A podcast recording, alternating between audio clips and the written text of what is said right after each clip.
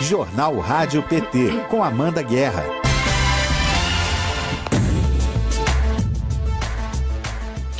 Terça-feira, 28 de setembro de 2021, está no ar o jornal Rádio PT. Informação e luta popular nas suas manhãs. Bom dia, Ludium, aqui no estúdio. Bom dia, Viviane, a nossa intérprete de Libras. Bom dia para você que está ao vivo com a gente em rádio.pt.org.br, no Facebook do PT Nacional e na TV PT no YouTube. Eu sou Amanda Guerra e o jornal Rádio PT vai até às 10 da manhã, horário de Brasília, na frequência do Partido Partido das Trabalhadoras e dos Trabalhadores. Hoje você vai conhecer um pouquinho mais do modo petista de legislar do senador Paulo Rocha, do PT do Pará. O deputado federal Pedro Uxai, do PT de Santa Catarina, conversa com a gente sobre a sessão que derrubou 11 vetos presidenciais ontem no Congresso. E tem mais informações de Câmara e Senado, além dos destaques de hoje, no portal do PT Nacional. Você que está nos acompanhando pelo YouTube pode participar ao vivo pelo chat. Você que está pela rádio ou pelo Facebook, Pode falar com a gente pelo WhatsApp 61 9316 1527. 61 DDD de Brasília 9316 1527. Se inscreva agora no canal, curta este vídeo, ative o sininho e compartilhe a edição de hoje.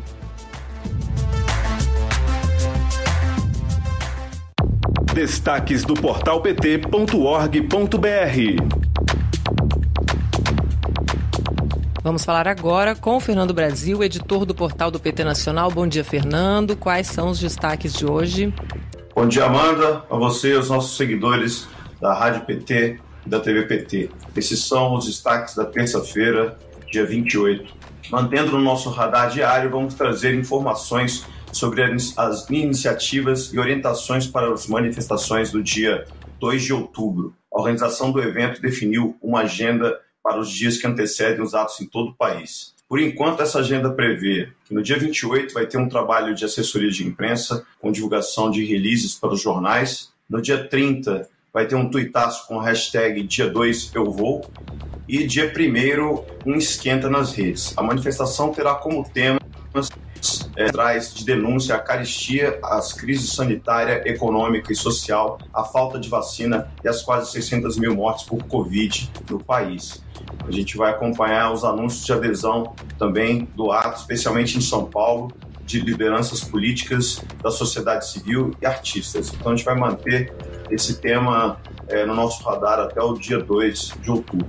Na área social, temos uma pauta sobre é, a recessão, os efeitos da recessão no mercado de trabalho.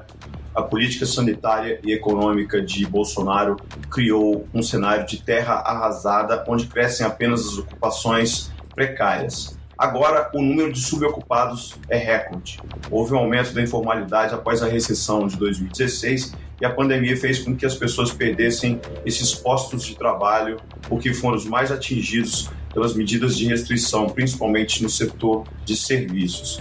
Um estudo da economista Júlia Braga, professora da Universidade Federal Fluminense, aponta que houve queda expressiva da população ocupada durante a pandemia, especialmente o setor informal, que teve uma redução de 15,5%, mais do que o dobro da observada no mercado formal, que foi de 7,2%.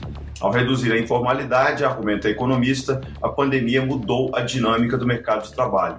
Então a gente vai destacar mais esse desastre provocado é, pela dupla Bolsonaro e Paulo Guedes. Por último, o fim do orçamento extraordinário criado pelo governo em razão da pandemia de Covid-19 em dezembro deste ano poderá levar a uma redução de cerca de 25 bilhões de reais da verba destinada à saúde pública no ano que vem. Estamos aqui falando do teto de gastos, o famigerado teto de gastos, que limita o crescimento das despesas a variação da inflação do ano anterior.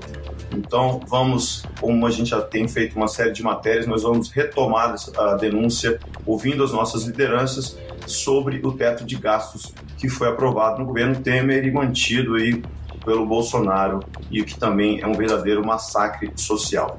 Esses são os destaques de hoje.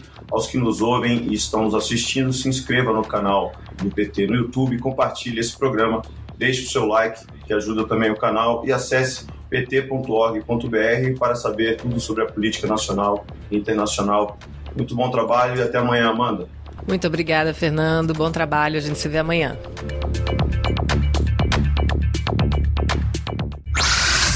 Direto do Congresso.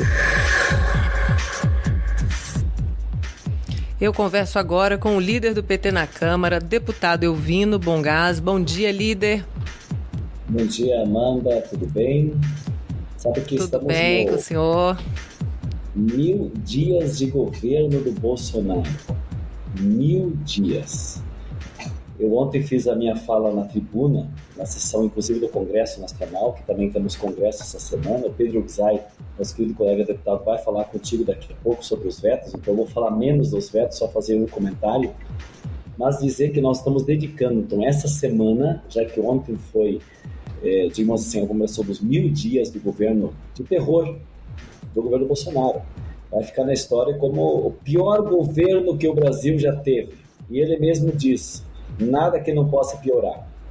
Ou seja, ele reconhece que é um péssimo governo e que pode piorar. E vai piorar. Uhum. Ontem eu fiz um debate com a Patrícia do Diese na, na TVPT, aonde nós abordamos exatamente um dos péssimos sintomas desse governo, que é a alta de preços.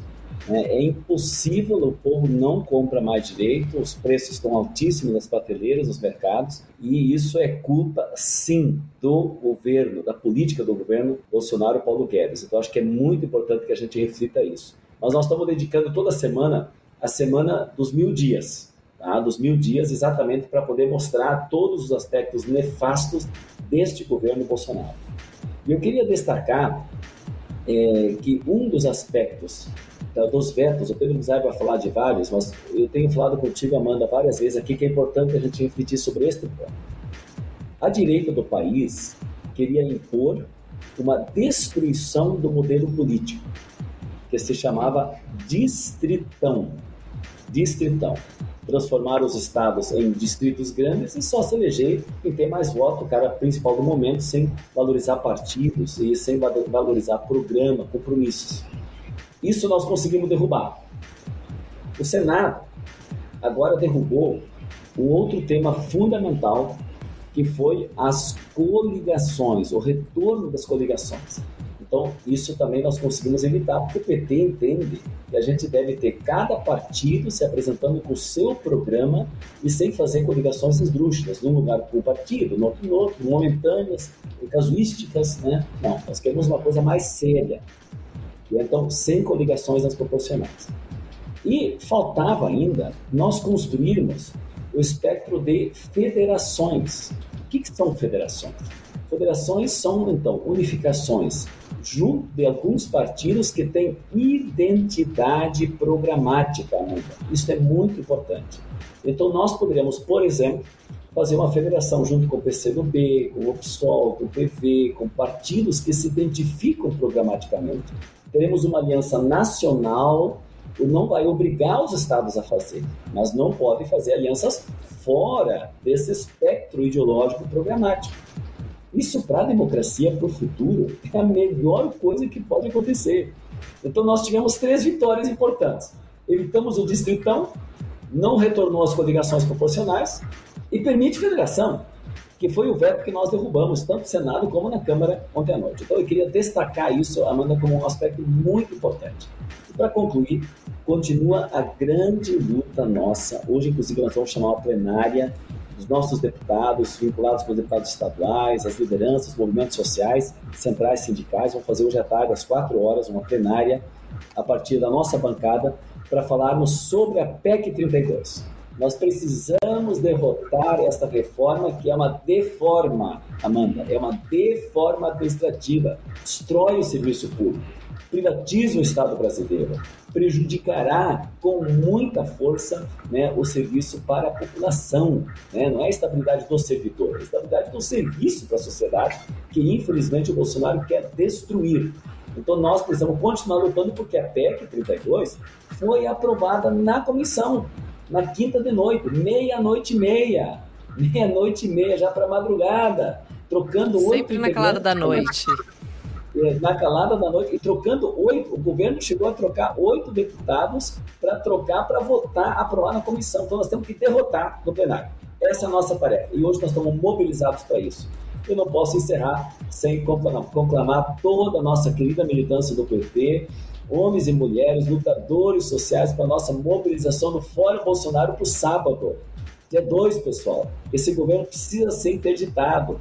Cada dia que passa, foram mil dias de terror. Nós temos que cuidar para evitar os próximos dias de terror. E aí, impeachment e atos fortes na rua. Todos mobilizados para o próximo sábado, dia 2. Um grande abraço, um bom dia. Líder, antes de me despedir, eu só queria que o senhor fizesse um comentário sobre o impacto da PEC 32 nos no serviços oferecidos pelo Sistema Único de Saúde, porque a gente ainda está na pandemia. Eu acho que é importante reforçar também como isso vai prejudicar o atendimento à população, principalmente a população que depende do serviço público. Olha, Amanda, o SUS. Não fosse o SUS, Amanda, que bom que você fez essa questão. São quase 600 mil mortes nesse país e nós salvamos vidas com o SUS. E o SUS, ele corre perigo. Porque a PEC 32, ela pode pegar, olha o absurdo da, da PEC. Ela pode pegar dinheiro do SUS, não colocar no sistema público, repassar num convênio com entidades privadas, com planos ou hospitais que têm dinheiro, ou as pessoas teriam dinheiro para ir se tratar. Então, o que, que é, o que, que são os diversos contratos e a precarização que a gente fala no SUS é exatamente isso. É a possibilidade do governo pegar dinheiro que deveria ir para o sistema público, fazer convênios com entidades privadas portanto, colocando dinheiro para pessoas que, que não precisam, que têm dinheiro, e tirando de quem precisa. Então, a sua questão é muito importante. Aprovar a PEC 32 talvez seja o fim do SUS. Imagine uma pandemia sem o tratamento do SUS. Né? A Prevent Senior né, atendia quem tinha dinheiro. A turma do Bolsonaro, acostumada com rachadinha, só quis comprar vacina e ingredientes, insumos, quando podia fazer mutreta, né? propina. Então, esse governo também quer a corrupção. Por isso que a gente chama a PEC 32 a PEC da rachadinha, Amanda. Porque uhum. se você não está alinhado ideologicamente, então tu está vinculado, ou então até tem que dar dinheiro para o sistema, porque só vão contratar pessoas vinculadas ideologicamente, vai ser a PEC da rachadinha. E o povo vai ficar a ver navios. E na saúde, poderá ser sim o fim do nosso SUS. Portanto, não a 32. Isso aí, líder. Muito obrigada pela sua participação. Bom dia, bom trabalho. Bom dia. Agora vamos de Senado Federal com a Thaís Ladeira. Bom dia, Thaís. Hoje tem CPI e promete, né? Tem CPI, Amanda. Bom dia. E promete mesmo. E eu tô aqui só separando as coisas que eu vou deixar de falar que é nada como falar depois de um líder, né? Um líder de uma bancada inteira. Ou seja, ele já tratou aí de quais são as prioridades, é, principalmente sobre a PEC 32, que está tom, tomando uma. fazendo com que as pessoas se mobilizem em torno dessa discussão, nas redes sociais também. Sua pergunta foi bastante oportuna com relação ao SUS. E por falar em Prevent Senior, por falar em tratamento precoce, por falar em Covid-19, Sistema Único de Saúde, a gente logo lembra dessa comissão que está aí há cinco cinco meses praticamente, né? Ela foi organizada dia 27 de, de abril, ela foi instalada, então já completamos cinco meses de instalação dessa CPI que, como bem disse o senador Humberto Costa ontem aqui conversando com você, já mostrou a que veio, já trouxe resultados concretos e palpáveis, evitou vários contratos milionários e a gente espera que uh, essas investigações sejam levadas a termo pelo Ministério Público Federal, pelo Supremo Tribunal Federal, que esse relatório chegue, inclusive, às cortes internacionais, né, para que todas as pessoas responsáveis por esse genocídio que aconteceu no Brasil possam ser responsabilizadas e responder pelos seus atos. Então, por isso, a CPI ela foi, inclusive, é, prolongada um pouco mais do que havia sido previsto inicialmente. Nós nós sabemos que ela poderia ter terminado na semana que vem. Nós temos hoje o depoimento importante de uma advogada, a advogada Bruna Morato. Ela é esperada a partir das 10 horas na CPI, sempre atrasa um pouco, né? E quem é a Bruna Morato? Ela é representante dos médicos que trabalharam na Prevent Senior.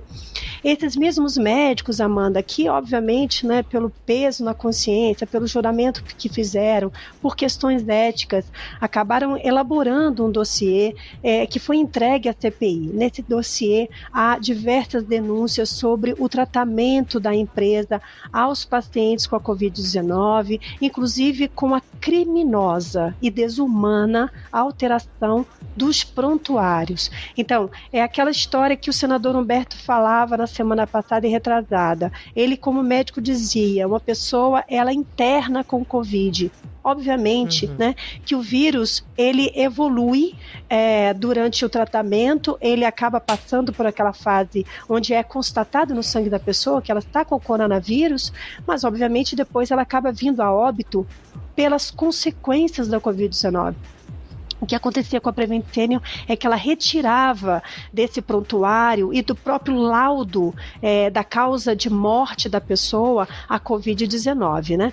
O requerimento para a vinda da Bruna Morato, dessa advogada, foi, foi apresentado pelo senador Humberto Costa, do PT de Pernambuco, e nesses últimos dias a CPI ela tem se dedicado a mais essa linha de investigação. Apuram esse dossiê, apuram a Prevent Senior, querem saber se a Prevent Senior, é, se ela foi orientada pelo chamado gabinete paralelo que atuava dentro do Ministério da Saúde para agir dessa maneira, então certamente o depoimento é, da Bruna Morato, um dos últimos dessa CPI, é bastante esperado. Agora, está bem polêmico, Amanda, não quero adiantar nada, mas você já conversou aqui ontem com o senador Humberto sobre o que esperar do depoimento do chamado apelidado velho da Ravan, que o Luciano Hang, que está ah, para vir amanhã à CPI, e você sabe que há muita polêmica em torno da vinda dele, né? Há uhum. pessoas que, depois que ele,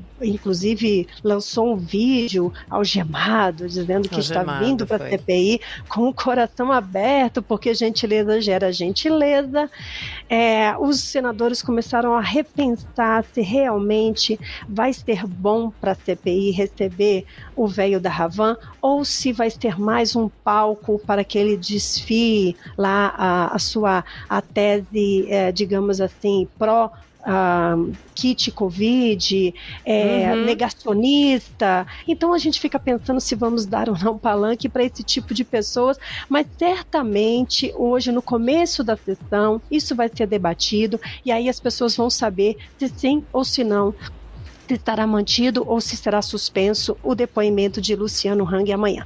Agora, eu gostaria de convidar todo mundo que está aqui, a Rádio PT e a TV PT vão transmitir a sessão da CPI no Facebook do PT no Senado também. As redes sociais do PT no Senado e dos nossos senadores estão acompanhando para e passo essa CPI. E Amanda, antes de terminar meu tempo, quero te falar o seguinte: você ontem usou uma expressão, né, que o Brasil de tédio não morre, a gente não vai morrer.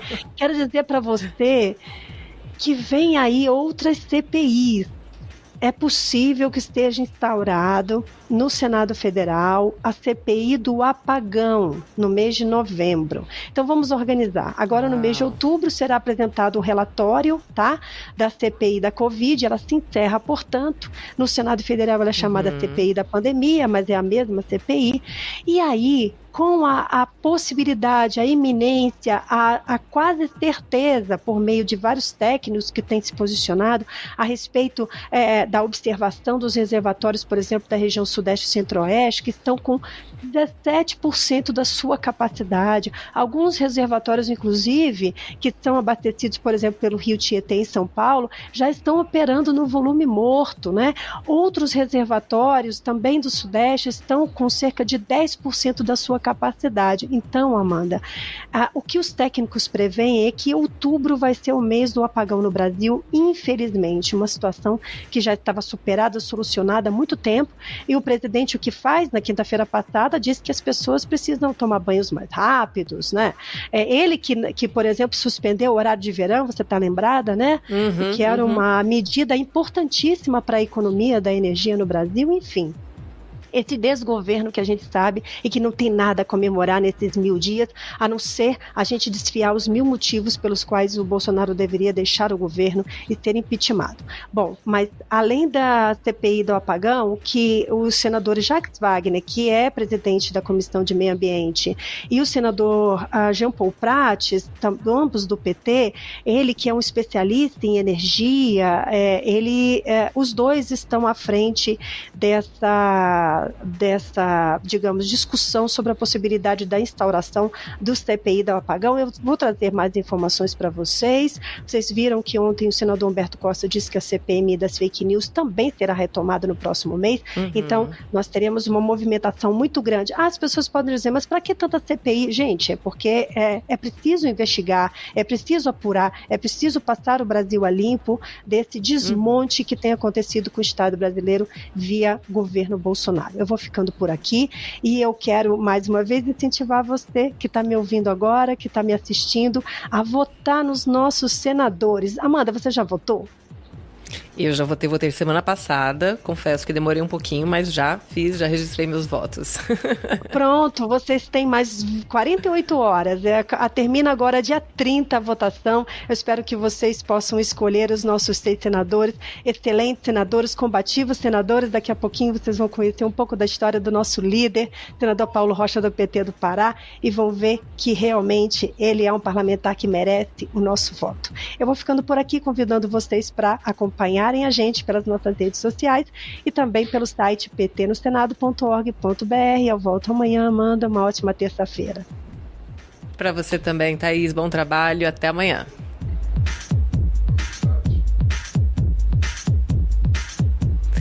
Aqui é a Beth de Brasília. Melhor parte da manhã é, é, estar com vocês. Que bom, Beth, a gente também adora. Josi Negreiros. Vou tomar café agora com o jornal Rádio PT, com pão tortano, feito por mim, assistindo vocês. Estão servidos?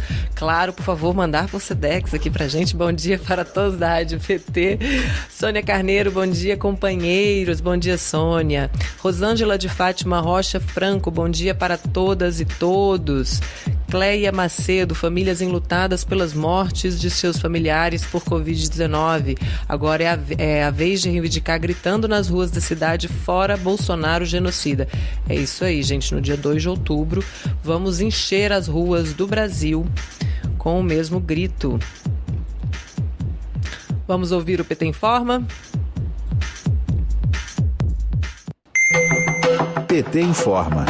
Levantamento do consórcio Nordeste comprova que Jair Bolsonaro vem promovendo o desmonte do Bolsa Família, um dos maiores programas sociais do mundo criado nas gestões do PT. Cerca de 2,3 milhões de famílias brasileiras com perfil para serem atendidas pelo programa não estão recebendo benefício. De acordo com dados do Grupo de Trabalho da Vigilância Socioassistencial da Câmara Temática de Assistência Social do Consórcio Nordeste, há uma demanda reprimida de famílias registradas no CAD único, todas aptas para receber o auxílio. Desde maio, o Consórcio Nordeste aguarda explicações do Ministério da Cidadania sobre os cortes das famílias cadastradas. No dia 26 de maio, o governador do Piauí e presidente do consórcio, Wellington Dias, enviou um ofício à pasta para saber os motivos da exclusão. À época, o número de famílias sem o benefício estava na casa de 1,8 milhão. A região Nordeste hoje é a mais afetada, com 844 4.372 famílias desassistidas. Até hoje, o consórcio não recebeu resposta da pasta ou do ministro João Roma Neto. Para o governador do Piauí e presidente do consórcio, Wellington Dias, do PT,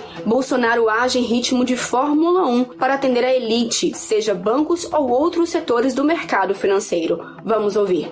Estamos falando de 2,3 milhões de pessoas que se cadastraram e que tem os requisitos para o direito ao Bolsa Família, são pessoas necessitadas e que sequer está sendo analisada em todas as regiões do Brasil, mais fortemente a região Nordeste, onde parece que há uma discriminação ainda maior. Eu estou falando de um governo que causou esse problema com a subida, com a disparada dos preços, que trata em ritmo de Fórmula 1 quando é para os mais ricos e no esquecimento quando é para os mais pobres. Eu estou falando de pessoas que a gente encontra todos os dias, debaixo das pontes, ali pedindo esmola no sinal de trânsito. São pessoas que estão nas periferias, na zona rural, e essas pessoas que têm fome, uma hora vão reagir. De Brasília, Thaisa Vitória para a Rádio PT. É isso aí, participe do nosso jornal pelo chat e pelo WhatsApp da Rádio PT 61 9316 1527 61 9316 1527. Você pode fazer a sua, sua inscrição no canal, curtir o vídeo, ativar o sininho de notificações e compartilhar esse, essa edição com todo mundo. A gente tem que mais mensagens, né? Mil dias de mentiras e lorotas do Bozo. Todos os dias ele fazia ou dizia algo ruim para o Brasil, diz o João Ricardo Roque. É verdade, a gente não teve um dia de paz nesses mil dias. Foram mil dias de pesadelo mesmo. Minnesota diz aqui já deu vários apagões ontem, fiquei o dia inteiro sem energia, voltou de madrugada. Olha aí, a gente já sofrendo os efeitos do apagão. Bom dia, Amanda. Como poder votar nos senadores do PT? Diz a pergunta aqui a Margarida Maria Vieira Pontes. Olha, Margarida, você vai acessar prêmio.congressoemfoco.com.br. Tá tudo lá, como votar, iniciar a votação, como funciona, quem está disputando, tem o regulamento, tem tudo aqui. Se você precisar de ajuda, não sabem quem votar, o próprio site te dá a, a, a ferramenta né, para você conhecer as principais propostas e a atuação desses parlamentares. Aí, se você estiver indeciso ou indecisa, você pode resolver com essas ferramentas. Virginia Reis, bom dia a todos. Juninho Alves, bom dia, bom dia, gente. Bom dia para vocês. Que bom que vocês estão aqui com a gente. Vamos continuar nessa frequência de informação e luta popular. O presidente Lula participou de reunião com coletivos, organizações e movimentos periféricos de São Paulo no último final de semana. Vamos conferir um pedacinho? Nós temos que ter consciência da responsabilidade que nos espera. Não é colocar um votinho, tique, tique, tique, tique, votei, plim, plim, tô com o compromisso feito. Não. Nós temos que saber que nós temos que votar corretamente para deputado. Porque se eleger um presidente é preciso eleger deputados e senadores que ajudem a gente a fazer as coisas que tem que ser feitas no Senado.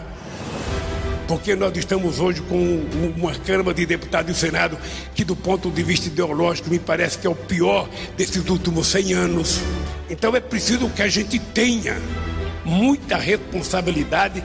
Vai ser um ano que não é um ano de eleição é um ano de uma revolução comportamental.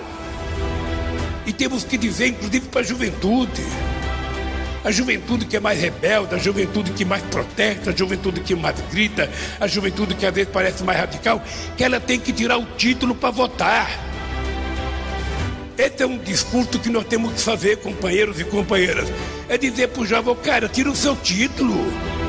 Nós aprovamos para você votar a partir dos 16 anos. Ah, você acha que ninguém presta? Então seja você o candidato. Escolha alguém que você acha que é bom, mas coloque lá e assuma a responsabilidade. Porque vai ser um ano em que eu vou falar muito de eleição para deputado estadual, deputado federal e senador da República. Porque senão a gente não muda as coisas em Brasília.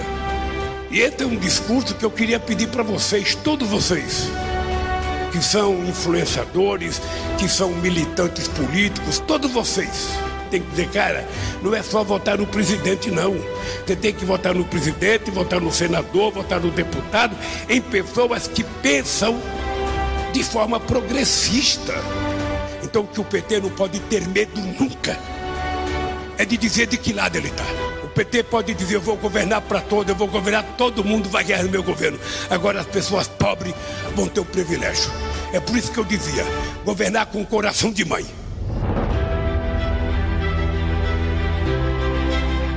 É isso aí, o recado do presidente Lula. Aqui o Pedro Bicudo pergunta como baixar o, o aplicativo do PT. Pedro, é, Pedro, para quem mais tiver a mesma dúvida, você vai na loja de aplicativos que o seu dispositivo, né, o seu celular, é, tiver disponível. Se você procurar PT, você já encontra. A Beth lamenta porque não vai estar, tá, é, não vai poder ir para as ruas no dia 2. Beth, você pode acompanhar a programação, ficar com a gente na rádio, pelas nossas redes sociais. Quem mais não puder também, é muito importante essa presença digital. Não deixem de participar, vocês não estão sozinhos, a gente está junto, a gente está unido nessa mesma frequência. Vamos agora à programação do TV Elas por Elas de hoje, Lude. No TV Elas por Elas, formação desta terça-feira, vamos acompanhar a aula A Luta das Mulheres LBT, com a presidenta da BGLT, Simi Larra. Em seguida, eu vou conversar com Rubra Araújo, professora, doutora da Universidade Federal do Tocantins, e Michele Meira, secretária LGBT do PT do Ceará, sobre como o discurso moral e o combate à ideologia de gênero afetam as mulheres LBTs e a importância da interseccionalidade nos movimentos feministas. Eu espero vocês às 16 horas na TV PT. O programa TV Elas por Elas vai ao ar às quatro da tarde, de segunda a sexta-feira, na TV e na Rádio PT. E todo sábado, às 11 da manhã, a TV PT exibe a reprise dos melhores momentos da semana. A gente tem comentários aqui sobre o encontro do presidente Lula em São Paulo, a Josi Negreiros diz esse, esse encontro foi emocionante. Maioria das falas do povo sofrido nos fez chorar. Lula abraçou e se solidarizou com todos. Esse é o nosso presidente Lula. Margarida Maria Vieira Pontes diz verdade. Lula sem o Congresso não dá, né? Pois a maioria deles são sanguessugas. É, a maioria só pensa neles. E a gente vai aprofundar um pouquinho sobre esse comportamento também do Congresso quando, a, quando o, o, deputado Pedro Kizai estiver aqui com a gente, que a gente vai falar sobre a análise de vetos ontem e sobre um veto que não caiu, que foi a lei que prevê o auxílio né, emergencial para os agricultores familiares, o povo que produz o alimento de verdade, que vai para a mesa do brasileiro e que está passando por tanta dificuldade nesse momento. Então, não é por acaso que um congresso ruralista, de maioria ruralista, né, não derruba um veto desse. João Ricardo Roque diz que com a internet ficou fácil cobrar os deputados, senadores, governadores e presidentes eleitos. Se eles estiverem preocupados com o povo depois das eleições, irão ler e ouvir as redes sociais. É verdade, João Ricardo, porque vocês podem acompanhar os parlamentares, cobrar e fazer essa pressão. É o único jeito que a gente tem de acompanhar esses trabalhos. Tem os telefones também dos gabinetes, ou seja, pressão por todo lado. João Afonso, olá, bom dia, companheira apresentadora. João Afonso ouvindo daqui de Oeiras, Piauí. Bom dia, João Afonso. A gente está esperando aqui o nosso próximo convidado entrar aqui no link. Já já a gente vai conversar com o líder do PT no Senado, Paulo Rocha. Então, se você tiver perguntas para fazer para o senador Paulo Rocha, por favor, já participe aqui pelo chat ou pelo WhatsApp da Rádio PT. A Virgínia Reis diz aqui: companheiros e companheiras, vamos lutar porque brasileiro não desiste jamais. Juntos seremos mais fortes para lutar por um país melhor de justiça social para todos nós. E foi isso que o presidente Lula falou. A gente não pode também só ficar focado em eleições do executivo para presidente, para governador, para prefeito. Lembrando que quem elabora leis e quem as aprova são os legisladores, estão, né, os nacionais estão no Senado e na Câmara. Então é muito importante a gente renovar esse quadro, até por uma eventual candidatura do presidente Lula, que ele tenha condição de governar. Então, muito importante a gente reforçar isso. E ele falou uma coisa muito importante também é, sobre a atuação da juventude. Falou lá para os líderes né, dos movimentos que estavam com ele no fim de semana para provocar essa juventude, porque essa rebeldia é muito importante, mas ela precisa ser direcionada para alguma coisa. Então, se você acha que você que é jovem está ouvindo a gente, se você acha que ninguém é bom, que não tem nenhum político que preste, então preste você, seja você o candidato, se envolva politicamente, se candidate, participe dos movimentos, né? Faça valer a sua voz. A gente tem aqui todo o apoio aos agricultores familiares da Margarida, eles que colocam comida na mesa do povo. É verdade. Perrone e Notícias diz é preciso renovar a bancada federal em todos os estados. Verdade, a gente precisa fazer isso. Virgínia Reis, vamos mudar nossa história? Vamos fazer a diferença com Luiz Inácio Lula da Silva. É, Humberto Batista diz Lula 2022. Danusa Pereira diz aqui: bom, bom dia, companheiros e companheiras. Eber Pereira, ouvindo aqui do interior de São Paulo, São José do Rio Preto. Bom dia, São José do Rio Preto. Bom dia para você que está ligado aqui na frequência dos trabalhadores e das trabalhadoras. Agora sim, eu posso chamar o nosso convidado de hoje. Vamos saber um pouquinho mais do modo petista de legislar do senador Paulo Rocha. Modo petista de legislar. O nosso convidado de hoje atuou na Central Única dos Trabalhadores do Estado do Pará e é filiado ao PT desde 1981. Foi por cinco mandatos deputado federal. É senador pela segunda vez e líder da bancada do PT no Senado. Seja bem-vindo ao Jornal Rádio PT, senador Paulo Rocha. Bom dia. Bom dia. É, eu queria que o senhor começasse explicando o quanto do seu envolvimento com o movimento sindical ajudou a construir o seu modo petista de legislar.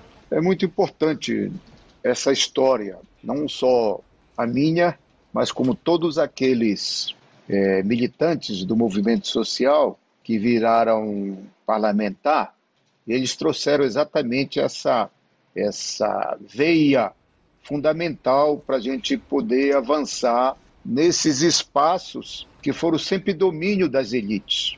Para ser deputado federal, é, lá quando nós iniciamos o nosso tempo, a política pregava que tinha que votar em doutor, em letrado, quem tinha muitos diplomas.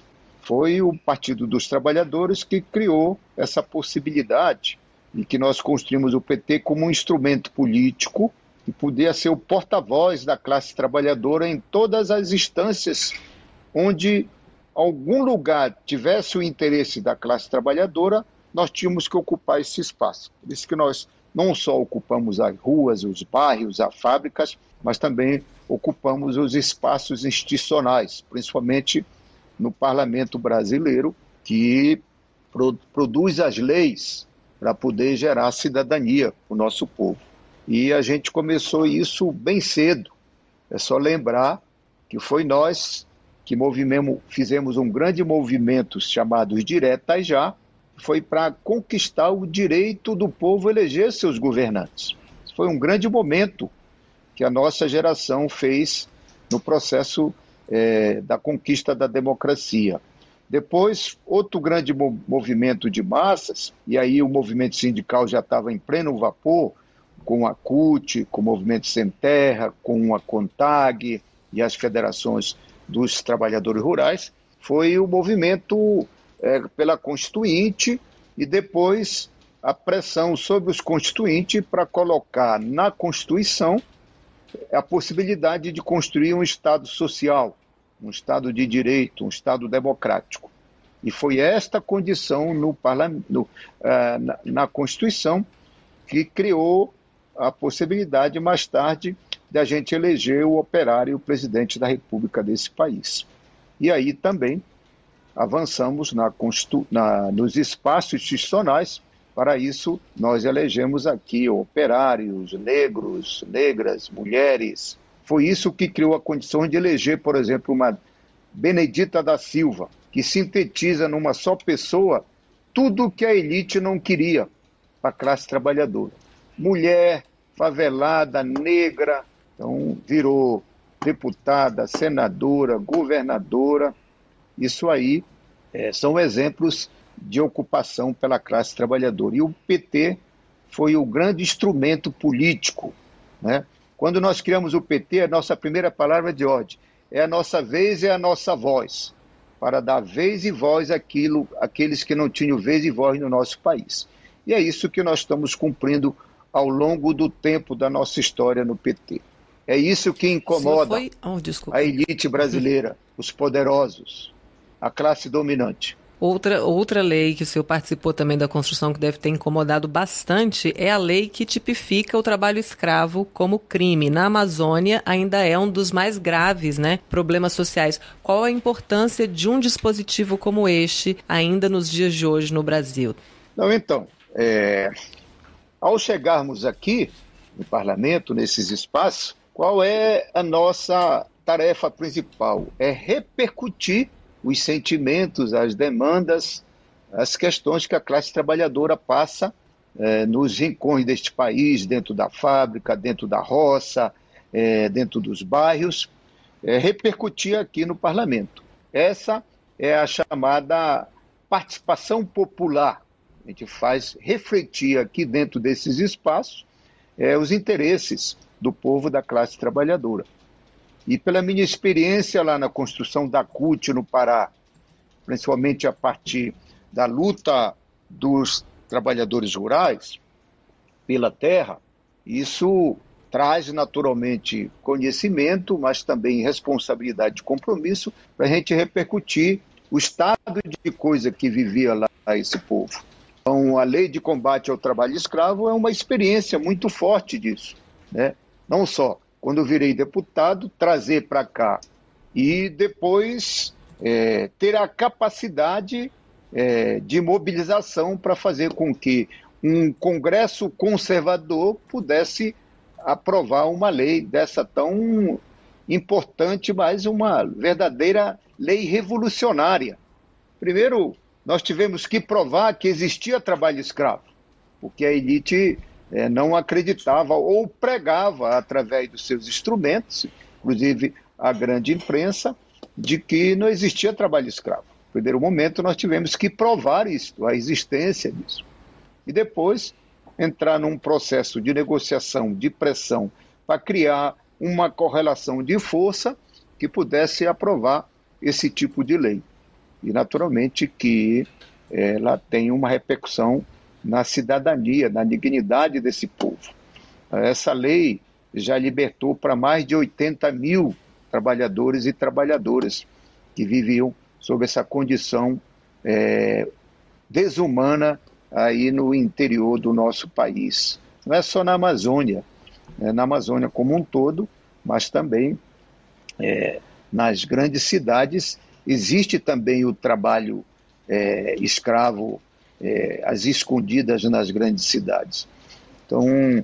leis desse tipo, como também nessa geração, quando eu cheguei aqui em 90, 91, foi o momento que o PT é, aprov... é, é, elegeu o maior número de trabalhadores e trabalhadoras que vem dessa luta social eu, Carlinho Santana, Chico Vigilante, Lucício Asnac, Adão Preto, é, o Ricardo Moraes de Manaus, tudo isso vem de dentro da fábrica, de dentro da roça, como a Luci e o, Adão Preto. Então foi um grande salto de qualidade na representação autêntica da classe trabalhadora aqui no parlamento. E isso fez com que já existia aqui o, o PAIN, que veio da Constituinte. Então, nós fomos se somando, né?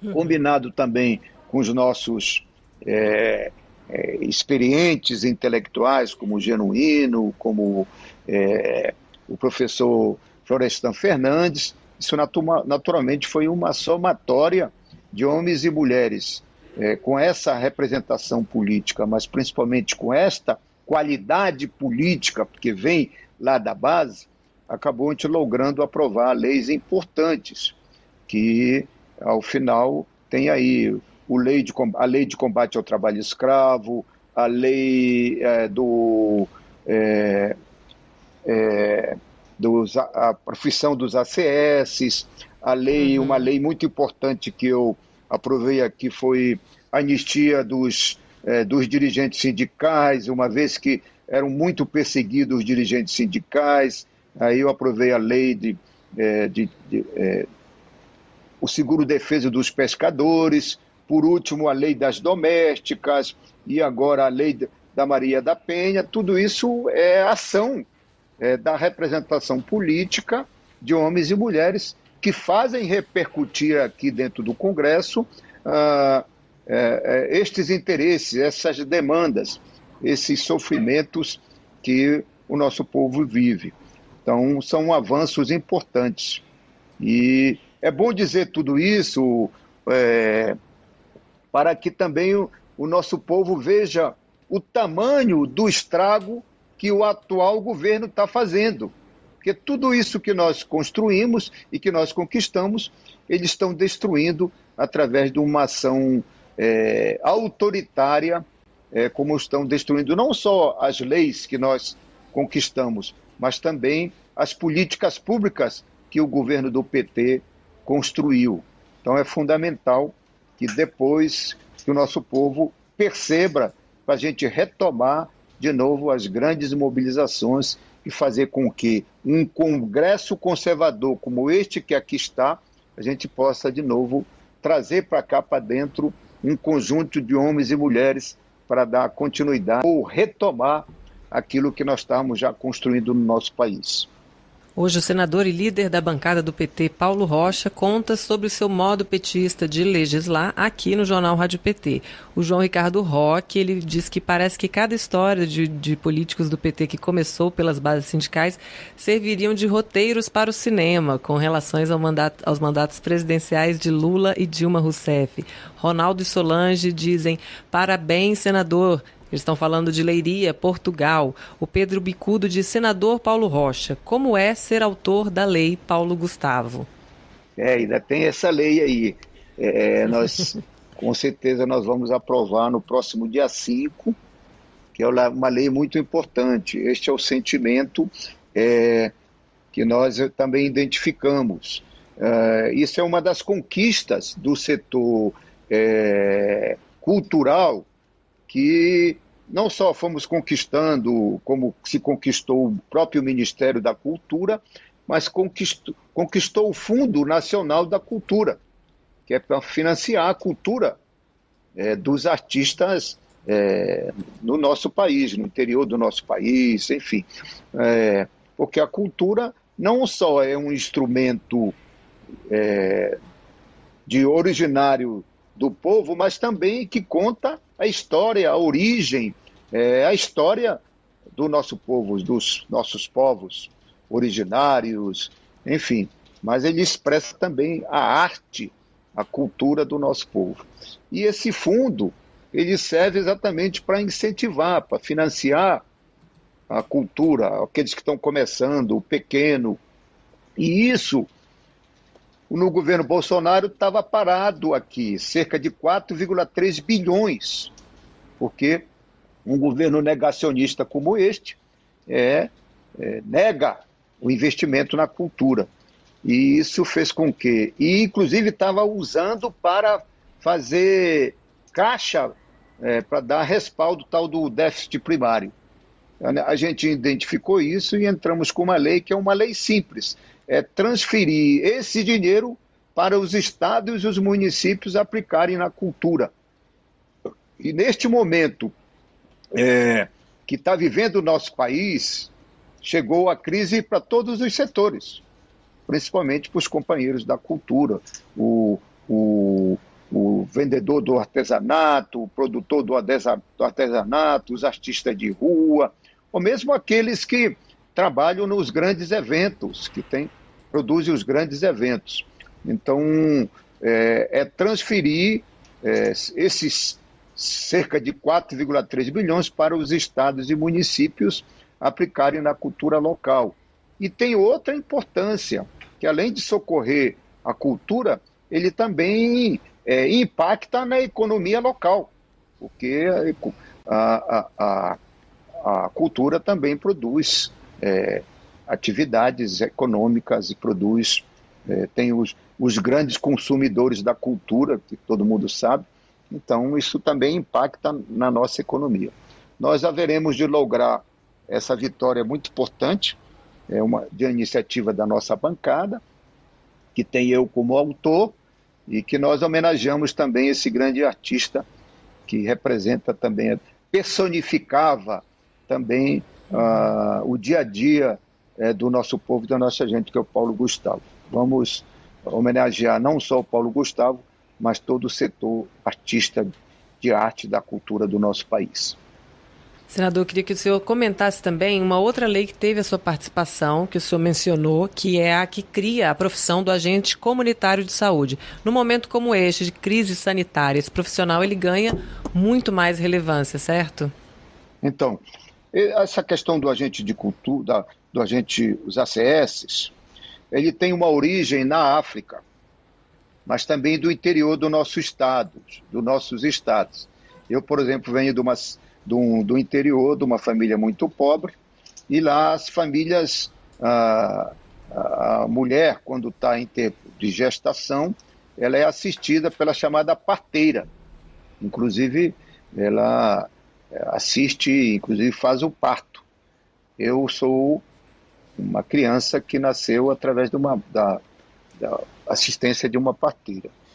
E os ACS era esse tipo de voluntário, né, como lá na, na, na África também, esse voluntário das, é, da saúde, tem alguma experiência e vai dando assistência ali na família. Era uma espécie de médico da família, pobre, interior.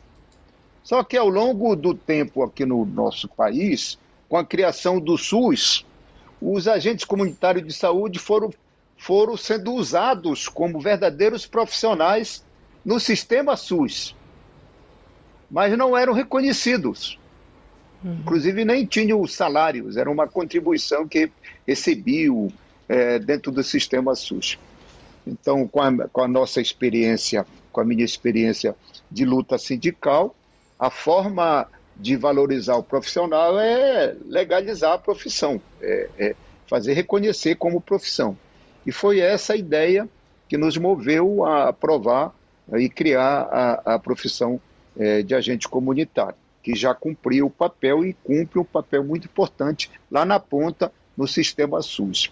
E fez com isso com que a categoria se organizasse, já era organizada em associação, criaram uma federação nacional e agora já conquistaram o piso nacional, né? Ou seja, eles já conquistaram inclusive o salário profissional. Veja como é muito importante uma legislação tão simples, mas que que que faz avançar não só a valorização, mas a dignidade do trabalhador. Líder, muito obrigada pela sua participação aqui no jornal. A gente estendeu um pouquinho do tempo hoje, porque a gente não podia deixar de ouvir o senhor de jeito nenhum. E eu vou te pedir uma última coisa, que é uma saudação à Rádio PT. É bem simples. É aqui é o senador e líder da bancada do PT no, no Senado, Paulo Rocha. Eu também estou escutando a Rádio PT. Eu queria primeiro agradecer. Muito importante, eu já disse no início, é, de que nós capacitamos e criamos condições para unificar essas iniciativas do setor de comunicação do nosso, do nosso partido. Aqui também no Senado nós temos todas as condições para estruturar esse sistema que unido com o, o da bancada federal, que era o que estava mais organizado, como rádio na época, e combinado também com a, a estrutura do, do diretório e até da Fundação Perseu Abramo, essa unificação é importante para poder construir esse instrumento muito importante. Por isso que é, não só é um prazer, mas também é, é muito importante que os nossos quadros políticos, nossos parlamentares incentivem a grande rádio é, do nosso partido e parabenizar a equipe que está fazendo uma grande rádio, uma, uma grande comunicação e com o profissionalismo que vocês estão demonstrando no dia a dia. Parabéns e é bom falar o nosso povo, principalmente para a nossa base, porque uh, este tipo de comunicação é fundamental que a gente tem diretamente ligação com a nossa militância. E é pela militância que a gente cumpre esse papel aqui nessas distâncias mais superiores. Nosso militante é um movimento, é um, é um militante que ele é movido por emoção.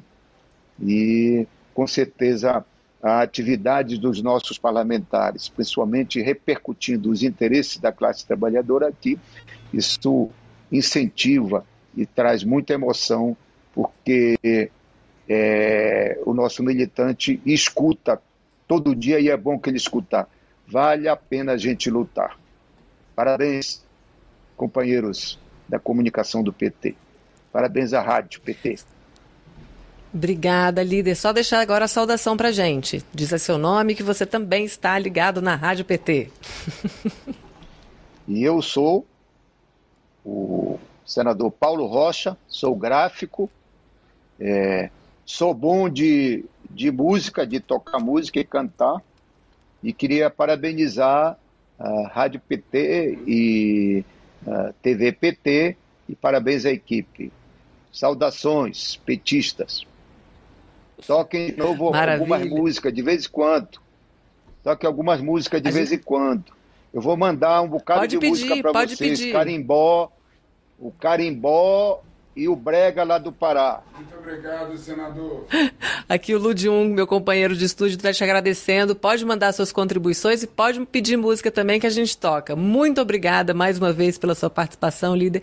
Tenha um ótimo dia, bom trabalho. É nóis. Grande abraço. Abraço. A gente vai de PT Informa, tá, Lud? Vamos soltar mais um boletim? PT Informa. As centrais sindicais divulgaram na última quinta-feira, 23 de setembro, uma nota convocando a classe trabalhadora para participar dos atos de protesto contra o presidente Jair Bolsonaro. O governo Bolsonaro completa mil dias, mas o questionamento que fica é: o que temos para comemorar? Seriam as quase 600 mil mortes por Covid-19 ou o desemprego e a fome que os brasileiros e brasileiras vêm passado? Para manifestar contra isso, Fora Bolsonaro acontecerá no dia 2 de outubro e está sendo organizado em todos os estados do Brasil e também em outros países pelas centrais sindicais e mais de 80 entidades representadas pelas Frentes Brasil Popular, Povo Sem Medo, Frente Nacional Fora Bolsonaro e partidos políticos democráticos. Em nota, centrais sindicais convocam todos os seus filiados e entidades de base para ocuparem as ruas e protestar onde for possível. Nas praças, locais de trabalho, terminais de transporte público, nas capitais e principais cidades do Brasil.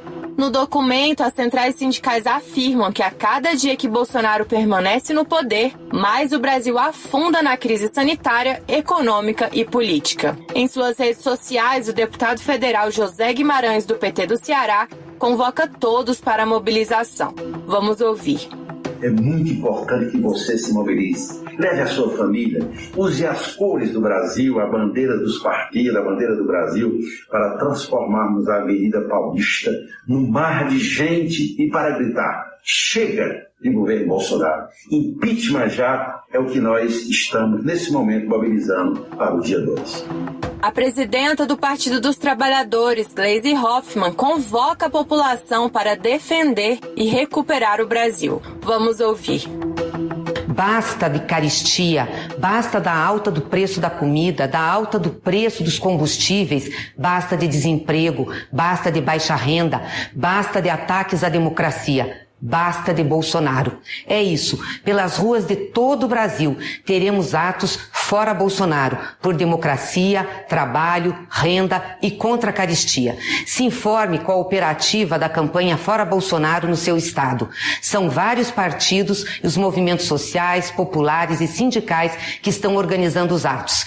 De manhã, os atos vão ser feitos em quase todas as capitais e à tarde nós teremos um grande ato em São Paulo com a participação de todas as lideranças políticas que estão chamando esse movimento. Chega de Bolsonaro. Vamos recuperar o Brasil para o povo brasileiro. O documento também cobra do Congresso Nacional a abertura do processo de impeachment para que Bolsonaro seja afastado e seus crimes apurados e julgados. Para ler na íntegra a nota das centrais sindicais, acesse www.org.pt.br.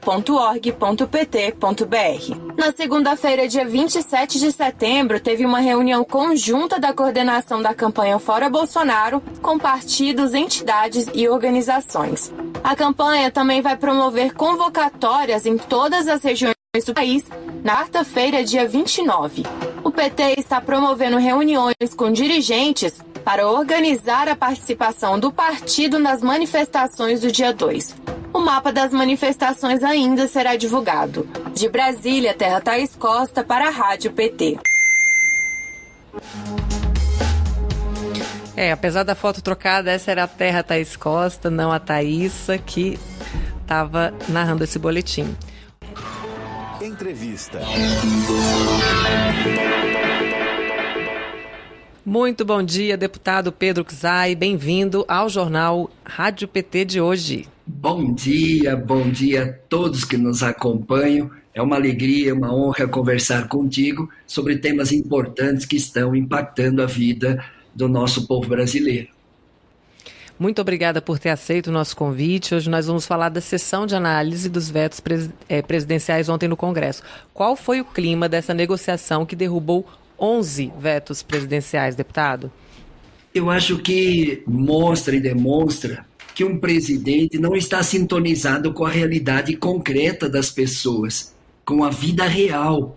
E quando se derruba vetos que são tão importantes é, para o próprio povo, para a democracia, como a federação, como a questão, etc., mostra que um governo que está distante, alheio amores e gritos do povo. E o mais emblemático, que não conseguimos ainda derrubar o veto, e a expectativa é para a próxima quinta-feira agora, é derrubar o veto ao projeto de lei 823, o chamado carinhosamente, em grande homenagem ao nosso colega, deputado federal Assis Carvalho, é, que o presidente vê integralmente. Isso, é, para mim, é, é quase que uma ofensa aos que produzem 70% do alimento que vai na mesa do brasileiro, que são os agricultores familiares. No ano passado, ele já vetou o 735. Agora, vetou o 823. A grande pergunta que se faz a todos que nos estão acompanhando: apoiar e fortalecer a agricultura familiar não é uma prioridade desse governo? Segundo, enfrentar a fome, a miséria de milhões de brasileiros não é uma prioridade do governo? Como é que você enfrenta a inflação dos alimentos? Aumentando a oferta de alimentos. Como é que o governo veta o projeto que reduz a inflação dos alimentos na medida que fortalecendo, apoiando, incentivando a produção de alimento, aumenta a oferta e com isso reduz a, oferta, a inflação dos alimentos. Então, em nome da nossa bancada, como coordenador do núcleo agrário, a gente manifesta a indignação com os vetos do presidente e, particularmente, com este veto que nós queremos, na pressão, na mobilização, convencer os deputados e senadores nesta quinta-feira para derrubar o veto presidencial.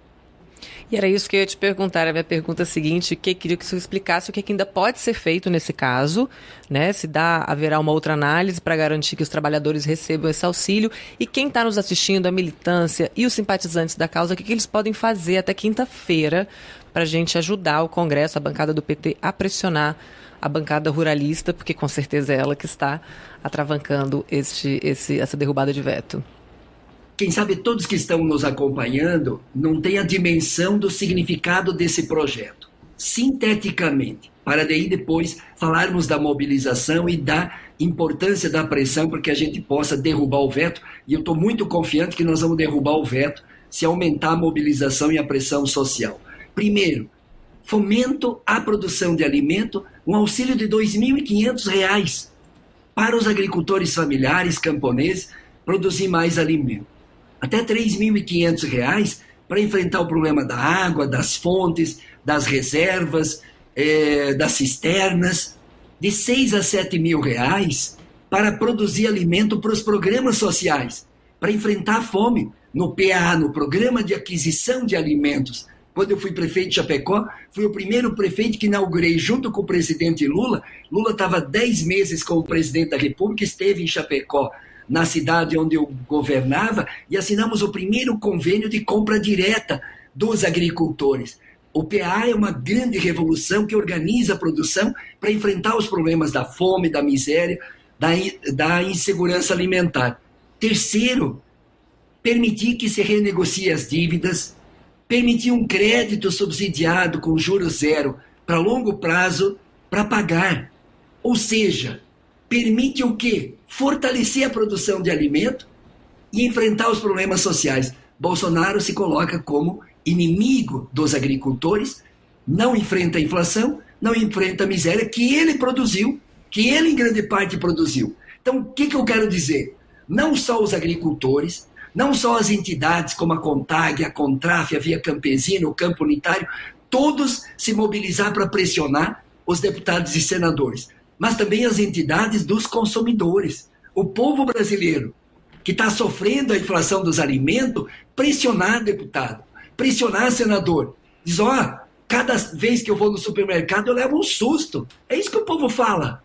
É isso que o povo fala. Então, a pressão até quinta-feira nas redes sociais, marcar lá cada estado da federação, marcar os deputados federais e senadores, ó, derrubar o veto que produz alimento, que enfrenta a fome, que enfrenta a inflação dos alimentos e respeita e valoriza os agricultores familiares. Então, esse é, o, é o nosso, a nossa tarefa agora. E a luta faz a lei. A luta derruba o veto do presidente, porque a causa é nobre, a causa é importante. Quero ver um deputado federal do seu estado, um senador do seu estado dizer, ó, sou inimigo dos agricultores, hum. sou, não apoio a agricultura, não concordo com a produção de alimento, não concordo que os agricultores familiares, em um ano e meio, nenhuma lei, as duas que fizemos foram vetadas. Em um ano e meio de pandemia, nenhuma lei para auxiliar os nossos agricultores. Temos leis para muitas outras áreas, mas para os agricultores é a grande oportunidade, nesta quinta-feira, derrubar o veto. Deputado, uma vitória importante também ontem foi a derrubada do veto do Bolsonaro ao projeto que impede né, os despejos durante a pandemia de Covid-19. Então, a gente tem que comemorar essa daí também, né? Com certeza, parabéns a Natália Bonavides, nossa companheira deputada que assumiu essa luta bonita. O Núcleo Agrário teve fazendo o debate, acompanhou, apoiou e é uma vitória importante. Mostrou que os mais pobres, que em plena pandemia estavam sofrendo despejo, não vão sofrer mais despejo, mesmo que Bolsonaro queria que eles continuassem sendo despejados nesse país. Parabéns a Natália, parabéns à bancada do Partido dos Trabalhadores, os partidos de oposição e a sensibilidade dos deputados e senadores que derrubaram o veto. É uma conquista é, para os mais pobres, para aqueles que vivem em situações de instabilidade econômica, produzida pela própria política econômica de Bolsonaro neoliberal, pela política sanitária desse genocídio humano, chegando a quase 600 mil mortes. Portanto, o próprio Bolsonaro que produziu essa instabilidade, a crise, a inflação, a perda de emprego, quase 15 milhões de desempregados nesse país, e, portanto, ele vetou aquilo que permitiria o mínimo de diminuir o sofrimento para não ter despejo. Os deputados e senadores derrubaram o veto, vitória da bancada do Partido dos Trabalhadores, vitória da nossa companheira e amiga, eh, deputada eh, eh, Natália Bonavides. Isso aí. E tem mais também, né? Educação conectada, que tinha sido vetada, e as federações partidárias. Agora elas seguem para promulgação, certo, deputado? Olha, olha, engraçado. Questão de democracia, o Bolsonaro não gosta de democracia, não gosta de voto eletrônico, não gosta de urna eletrônica e, no fundo, não gosta de democracia. Não queria avançar na democracia com as federações, onde pode partidos que têm identidade ideológica fazer federação por quatro anos para fortalecer a democracia e os partidos.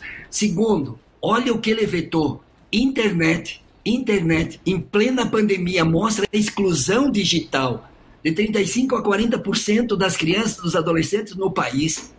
E um presidente diz: não precisa atender esse direito das crianças e dos adolescentes, não precisa atender as escolas, não precisa ter internet, banda larga, rede social para pesquisar, para estudar, para como um direito humano hoje no país. Então, derrubar o veto também da conexão, da rede conectada, junto com as escolas, foi uma vitória. Como professor, como educador e como parlamentar, dizemos esse retrocesso e esse atraso que Bolsonaro queria promover, no caso da internet, né, da conexão, ele perdeu, nós derrubamos, o parlamento mostrou a força, a autonomia ao governo e mostra e aí denuncia o quanto que eu comecei falando estão de, de, o presidente des, é, desligado da realidade.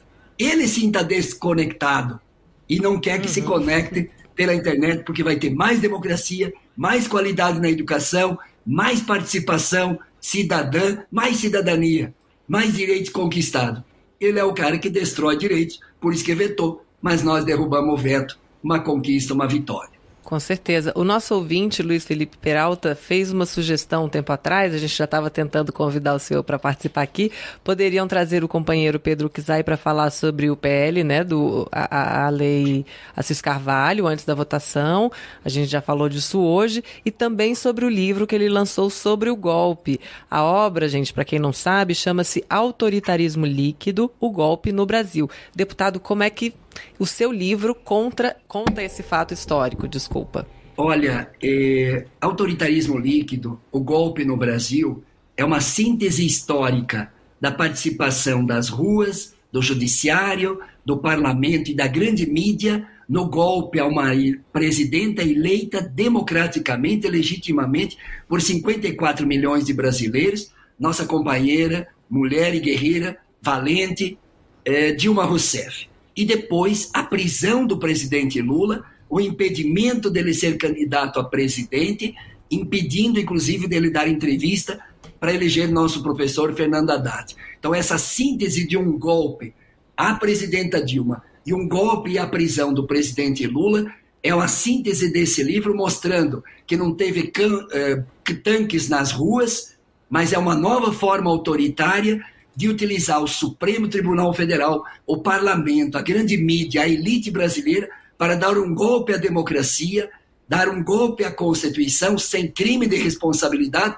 porque é uma piada falar em pedalada fiscal no governo da presidenta Dilma, e, ao mesmo tempo, impedir o ex-presidente de exercer sua condição política de ser candidato, e agora, com os 19 processos julgados e inocentados do presidente Lula, a carta do uh, Pinheiro, da OAS, eh, Léo Pinheiro, mostra e demonstra que o nosso livro é extremamente atual.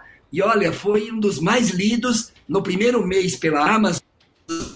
E-books foram, foram um dos livros mais lidos no país na área da democracia, da cultura política e da ciência política. Então, estou muito feliz de que é uma forma de não trazer, não, é uma forma de trazer a memória histórica para nunca mais se repetir golpes.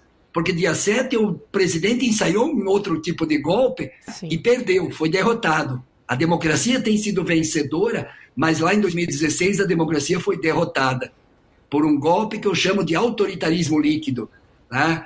é, da guerra híbrida, dessa parte de que não tem tanque, não tem ditadura mas tem formas de autoritarismo que vai desmontando as instituições democráticas, o voto sagrado e soberano do povo brasileiro. E nós precisamos reafirmar com esse livro a democracia, a memória histórica para não se repetir. Quem sabe a forma como se lidou com pós-ditadura militar, de não colocar na cadeia os torturadores, quem sabe a gente precisa fazer as autocríticas históricas para evitar novos golpes é, de, de diferentes naturezas, como é golpe militar ou golpe assim, que tem a ação do, né, do, do Pedro, é, um grande jurista, é, Pedro Serrano, que faz a apresentação trazendo todo esse conceito de autoritarismo líquido. Então todo mundo pode acessar, junto com os demais livros que estão sendo publicados sobre o golpe no país, para que a gente reafirma a democracia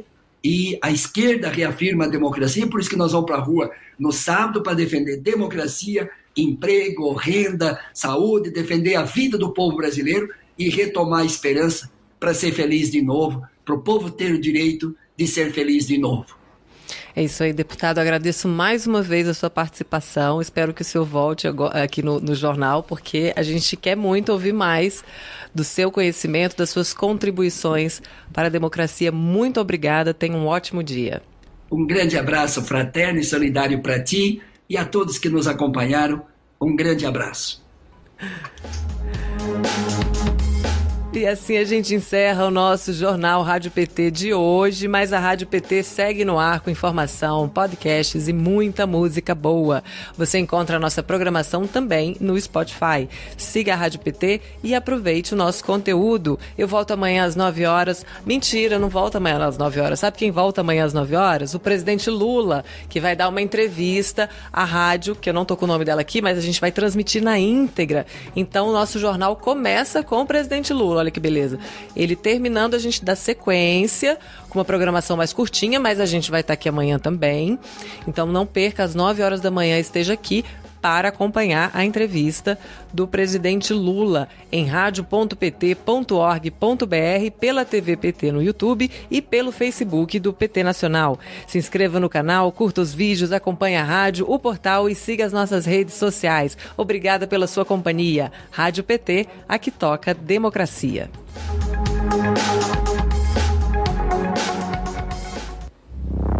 Rádio PT. Aqui toca democracia.